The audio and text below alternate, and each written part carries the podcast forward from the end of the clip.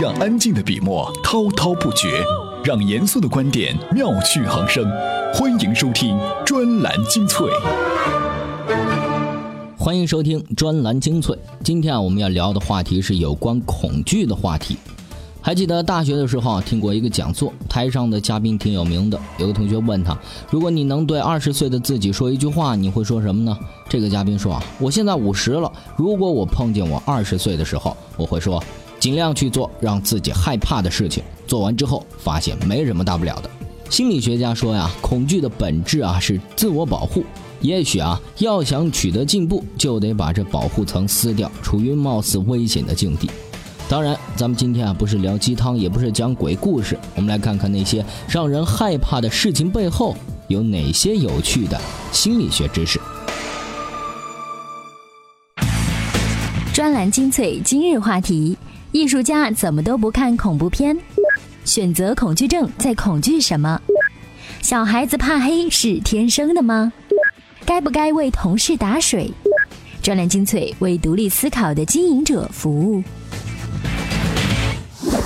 有时候啊，人和人还真挺不一样的。就拿看电影来说吧，有人会没事的时候猫在屋子里关了灯，专挑那些刺激重口味的片子看，什么《午夜凶铃》啊，呃，《乡村老师》啊，《电锯惊魂》啊，还看的是津津有味儿。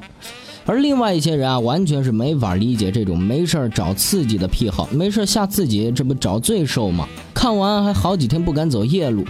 难道爱看恐怖片的人胆子更大，还是他们更能忍？我们来看看心理学家怎么说。专栏文章：恐怖片为什么做不到老少皆宜？作者：心理咨询师张志峰。佛罗里达大学和加州大学的教授们做了一个实验，他们找了一组喜欢看恐怖片的人和一组不喜欢看恐怖片的人，强迫他们去看一部正在上映的恐怖大片。结果发现，所有人体验到的消极情绪都明显增加了，即使喜欢看恐怖片的人也体验到了强烈的恐惧感。他们同时感受到了兴奋和快乐。当电影中没有恐怖情节的时候，所有人的恐惧感理所当然地降低了。这时候，不喜欢看恐怖片的人还明显感受到了快乐。得出的结论是，恐怖片的观众都感受到了恐惧，不同的是一部分人害怕的同时还找到了快乐，其他人仅仅是害怕而已。什么原因造成了这种差别呢？究其原因，还要从人类的恐惧机制说起。人体内有一套战斗逃跑模式，当遭遇危险的时候，大脑的杏仁核首先被激活，迅速拉响危险警报。紧接着，下丘脑和肾上腺轴激活，调动其身体能量，进入备战状态。之后，需要前额叶来做出判断，危险是否在我们可以搞定的范围内。如果打得过就打，打不过就跑。无论是否打得过，都需要激活下丘脑的反应轴，进入紧张状态。这就是战斗逃跑模式。观看恐怖片的人同样会激活大脑的杏仁核和下丘脑，因此会感到恐惧、肌肉紧绷。可是，需要对情况做出判断的前额叶，人与人之间却是不同的。前额叶是负责对恐怖刺激性质做出判断的关键脑区。如果你是个恐怖片爱好者，前额叶会判定完全没有受到威胁，你就可以尽情享受情绪紧张带来的兴奋和刺激了。而且前额叶还会给予杏仁核和下丘脑反馈，说你们多虑了，情况还没有那么糟，不用那么紧张。可是对于不喜欢看恐怖片的人，事情就糟糕了。他们的杏仁核不断拉响警报，下丘脑进入到一级战备状态，而最关键的是前额叶却失灵了。本来恐怖片是假的，前额叶却把它当成了真危险，拼命提醒杏仁核和下丘脑提升危险等级，人只能越来越感到害怕喽。难怪会有新闻报道说，有人真的因为看恐怖片而吓得心脏病发作，甚至丧命了。这些人的大脑告诉他们，片子里的危险是真的。看起来，喜欢看恐怖片与否，并不是胆子大小的问题，而是每个人的大脑功能差异造成的。有一群人对恐怖片上了瘾，还喜欢找其他刺激，比如蹦极、滑翔、潜水、飙车这些极限运动，甚至是尝试毒品。他们需要更多刺激才能使大脑保持兴奋状态。而另一类不喜欢找刺激的人，显示出截然相反的特点。对这些人来说，有一个好消息，有一个坏消息。坏消息是，他们害怕看恐怖片、听鬼故事，看完一些可怕的东西，就容易看到眼睛里拔不出来，容易出现焦虑、抑郁问题。好消息是，这种敏感是一种天赋，尤其是文学艺术上，前额叶执行水平较低的人，可能在文艺方面具有更高的创造力和想象力。捷克小说家卡夫卡就挺符合这个规律哈。卡夫卡的作品以曲折晦涩、情节支离破碎著称，需要大量的想象和联想才能理解。据说啊，他的父亲对他简单粗暴、专制蛮横，导致卡夫卡一生都很敏感多疑、害怕生活，订了三次婚都没有结成。如果啊你想当一个文学家，不妨先看两部恐怖片如果发现自己还挺享受的，那文学创作的梦这辈子八成是实现不了了。好了，这恐怖片啊，我们就聊到这儿。接下来说说另外一个有趣的现象——选择恐惧症。大事面前犹豫很正常，比如买哪个楼盘的房子和谁结婚。诡异的是，小事面前有人也是磨磨唧唧，比如两件同款衬衫选灰色还是黑色，晚饭到底吃街头这一家还是街尾那家？即使选了街头这家，事后多半也还是后悔。那这种选择恐惧症该怎么克服呢？专栏文章：怎样克服选择恐惧症？作者：心理学研究者李松蔚。一个迷路的人站在十字路口，向别人求助。他说：“这几个方向，我走哪一个更好？”别人只能问他：“你要去哪儿？”而他的回答是：“我怎么知道？我迷路了。”你连去哪儿都不知道，别人怎么给你建议呢？有选择恐惧症的人找答案，就是这么一件无解的事儿。他们纠结的过程大都是这样的：我明白没有哪个选择是绝对完美的，我还明白现在我选不出哪个更好，即使再等一个月，我照样不知道哪个更好。我更明白，我需要的不是沉思、权衡和比较，我需要勇气、决断、自我担当。可是明白这些有什么用呢？我还是没法做出选择。我听到别人说类似的话时，都会想起小时候考试。每次遇到两个看上去都有可能正确的选项，我的第一反应是：如果我多想一想，能想出来吗？一旦得到了想了也是白想这个结论，我会当机立断的蒙一个选项，然后立刻把注意力转移到下一道题。几乎每次考试，我都第一个交卷。一个同学很羡慕我的效率，因为他在这种模糊不定的选项上耗费了过多的时间。放到今天，他大概就是选择恐惧症的患者。我苦口婆心的跟他讲效率问题，可是他一句话就把我顶了回来。你错得起，我错得起吗？我竟无言以对。现在回头看看，他那句话揭示了一个冰冷的真相：我之所以那么果决，并不是因为我有果断的性格，仅仅是因为我成绩好。即使这几道没有把握的题都蒙错了，也无关大局。他就不一样。挣扎在及格和不及格的边缘，两个结果可是有很大差别的。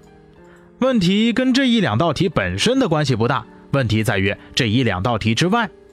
之所以生活中会有选择恐惧，是因为心里有一个幻想，这个幻想一旦得到了满足，就能掩饰生活的一切不如意。我的那个同学在一两道题上反复较劲，大概是为了逃避不太好的学习成绩带来的挫败和无助。站在路口迷路之人，可能在幻想一条路可以直接把他带到目的地，但他怎么可能知道是哪一条路呢？于是只好止步不前，卡在路口。除了这个选择，好像生活里没有其他重要的事儿了。对迷路的人来说，这反倒成了一次特别的喘息。一个成绩优秀的大学生始终决定不了毕业之后的去向，他意识不到或者不愿意承认内心有这样的恐惧。我的好成绩在外面可能会一文不值，我会被扔到一个高度竞争的环境，我会面临很多挫折，说不定我会一蹶不振。不行，他不要接受这份痛苦，所以他的想法就是：之所以会有这些问题，是因为我不知道该出国、该考研还是该工作。一个女人在相亲时挑选不定。这个家世很好，但跟我没有共同语言。那个很有趣，但没有房子也没有车。第三个什么都有，但婆婆好像很难相处。选哪个？到底选哪个呢？他知道经营一段感情很难，也许超出了他的能力范围。他幻想做出正确的选择，就可以一劳永逸地绕开所有的难关。要解决选择恐惧症，比如我那位同学对于选 A 还是选 B 的固执，有一句对症下药的话，虽然说出来未免残忍。即使那道题选对了，你以为就能好吗？这位心理学家说啊，选择恐惧症实际上恐惧的不是选择本身，而是另外的东西。这些东西令选择的人害怕、固执或者牵挂。《聊斋志异》里面有这样一个故事哈，说两棵牧童进山，发现一个狼窝，里面呢有两只小狼崽，两人各自抱了一只，分别爬上大树。两棵树呢相距数十步，没多久老狼回来了，一个牧童在树上掐小狼的耳朵，小狼是呼嚎连天，这老狼是气急败坏的在树下乱抓乱咬。此时，另外一棵树上的牧童拧小狼的腿，这只小狼也是连声嗷叫。老狼又闻声赶去，就不停地奔波于两树之间，终于是累得气绝而死。这老狼之所以累死，是因为一只狼崽他都不想放弃。实际上，只要他守住其中一棵树，起码至少能救活一只狼崽吧。充电时间在成立之初呢，给自己的定位是为创业者、文案策划、媒体人、产品经理、营销人等互联网从业者提供学习型服务。现在我们通过声音的方式交流，每天带来新鲜的干货。坦白讲，这并不是充电时间团队一以贯之的产品形式。如果播客是充电时间一点零版本的产品的话，那么充电时间二点零版本的产品就要上线了。它是充电学院一套在线课程系统，同样可以以行业为划分，注重实操知识和技能，每节课小于十五分钟，一课一个知识点，精华案例理论秒懂。这是充电时间团队一直想做的产品，或者说这是我们成立的原因。经过长时间的酝酿和紧锣密鼓的筹备，充电学院将在今年十一月底正式上线。十一月二号起开始预售，价格公道，一天一块钱，学到一个实用知识点，一年起订，全年不少于两百节课，年费三百六十五元。感兴趣的小伙伴呢，可以在充电时间微信号后台点击充电学院下的试听按钮，观看充电学院试听课程。当下参与充电学院课程预售呢，可以获得一枚有内容的 U 盘一号和一套格拉德威尔系列图书，两个赠品在充电商城有售，合计价值三百零六块。如果您是充电时间的资深会员和听众，已经参与过 U 盘式赞助，客服充电贝贝会用微信和短信方式和您取得联系。充电时间已经为您准备好了专门的优惠措施，感谢大家的支持，谢谢。面对海量资讯，不是每个人都能从容不迫。要追赶时代，就没有发呆的机会。不是我们放弃思考，而是要给自己更好的选择。欢迎收听专栏精粹，让大脑吸收更精致的智慧讯息。欢迎回来。十一月二号，也就是下周一开始啊，这个充电学院的课程呢将会进行一个预售，也欢迎您到咱们充电时间的微信公众号来进行一个查看和购买。感谢您的支持。好，回到正题哈，我们接下来要说的这个话题啊，貌似是一个很可笑的问题，那就是小孩子为什么怕黑？但是啊，你能说清楚小时候害怕什么东西？这些东西又是怎么进入你的脑袋里面的吗？有的人啊，可能真的是忘了；也有人羞于启齿，不好意思说。不过，世界上从来不缺少好奇的人。哎，有人就专门研究了这个貌似无聊的问题。专栏文章：怕黑是在害怕什么？作者：知乎撰稿人西格玛。首先啊，把怕黑这个行为界定一下。我们将谈到的这个怕黑呢，是一般情况下的体验，比如说是夜里关了灯还没睡啊。如果你是大半夜在森林里走路，或者说一个人待在又空旷又陌生的古堡里，哎，这种恐惧体验则不属于我们讨论的范畴。国外的儿童发展心理学家做过怕黑的研究，他们调查访谈了一百七十六位年龄在四到十二周岁的儿童，结果呢，发现这四到十二周岁的儿童啊，承认自己怕黑的人占到了百分之七十三点三，说明这怕黑是一种相当普遍的现象。另外一组研究者呢，调查了二百五十四位年龄在十三到十六周岁的青少年，该比例呢迅速的降为了百分之四十八点八，说明啊，当儿童进入青春期以后，怕黑的情况整体上会有所好转，但是仍旧有接近一半的青少年会怕黑，而且在全部的样本中呢，女生怕黑的比例啊要高于男生，差了百分之二十。这么说来，怕黑在小孩子中是非常普遍的一个现象。随着生理和心理的逐渐成熟，情况呢会有所好转。那么怕黑到底怕的是什么呢？早在二十世纪七十年代，就有研究者啊试图了解儿童恐惧的内容。他们真正的是去做研究，而不是去回忆小时候自己害怕什么东西。他们发现啊，年龄小的孩子呢，害怕想象中的鬼怪、噩梦要更多；年龄稍大一点的呢，怕的是有坏人伤害自己或者自己的父母。这种转变表明啊，随着年龄增长，孩子们能够慢慢区分出现实和幻想的区别。怕黑在儿童中为什么这么普遍呢？除了精神分裂患者，成年人很容易区分哪些是想象的，哪些是真实的。但是一个四五岁的孩子并不完全具备这种能力。他们的想象力丰富，但是又容易将脑海中幻想出来的事物，比如鬼怪、坏人，当成一种实际存在的威胁。以上啊是内部原因，还有外部原因，比如著名的小艾伯特实验。艾伯特是一个婴儿，他得到一只毛绒兔玩具，他很喜欢。突然，砰的一声巨响，艾伯特被吓了大哭。巨大的声音来自研究者在窗户边敲击铁棒，反复来个几次。只要婴儿一接触到毛绒兔，就会听到巨响。所以艾伯特对凡是白色毛茸茸的东西都产生了极度的恐惧。再比如说，儿童看到火苗很漂亮，想伸手去触碰，大人告诉儿童不能碰，碰的话会很疼。儿童害怕黑的内容大概是通过这样的机制形成的。另外啊，根据调查，电视在儿童接受负面信息的过程中起了主导作用。所以呢，儿童怕黑是因为他们通过电视或者大人的故事，把黑暗和不好的事物联系起来了。而且啊，他们本身想象力丰富，又容易把想象的事物当成真的。看来这小孩最早怕的东西，多半是自己脑袋里面加工出来的，自己吓自己。所以啊，聪明的父母应该少拿鬼故事吓唬孩子，电视要少看，恐怖片儿可千万不能看，除非你想测试孩子有没有艺术家的潜质。那关于自己吓自己的顾虑哈，不止小孩子，成年人也有。比如小张刚进入一个新公司，为了留下好印象，每天呢帮同事们打好水。前两天同事们还笑着说声谢谢，夸赞一番。这两天说谢谢的人就少了。于是啊，这小张就开始脑补：如果我不给他们打水了，他们会怎么看我呀？会不会说我有心计、不厚道呀？类似这种情况，哎，我们来看看心理学界有什么看法。专栏文章：好人为什么难当？作者：互联网撰稿人鬼言。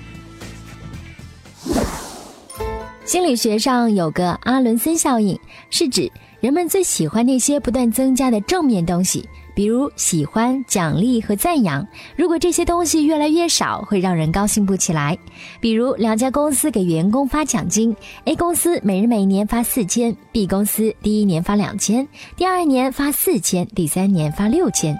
很明显，两者虽然总额是一致的，但 B 公司的员工满意度更高。如果公司按六千、四千、两千的数额逐年递减发放奖金，他的员工肯定要骂人了。一个勤劳的人给同事无偿打了几个月的水，有一天突然没有做这件事情了，说不定就有人对他的印象会立刻转坏，甚至比从来不打水的人还坏，认为他过去的行为都是表演，给他贴上了一个不厚道的标签。人类社会存在着一种身份的潜规则，人们的不同行为反映了身份定位。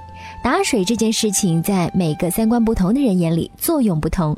有的人认为这个小伙或者小姑娘是个热心人，有的人认为这只是不值一提的小事，有的人则认为是低人一等的杂活儿。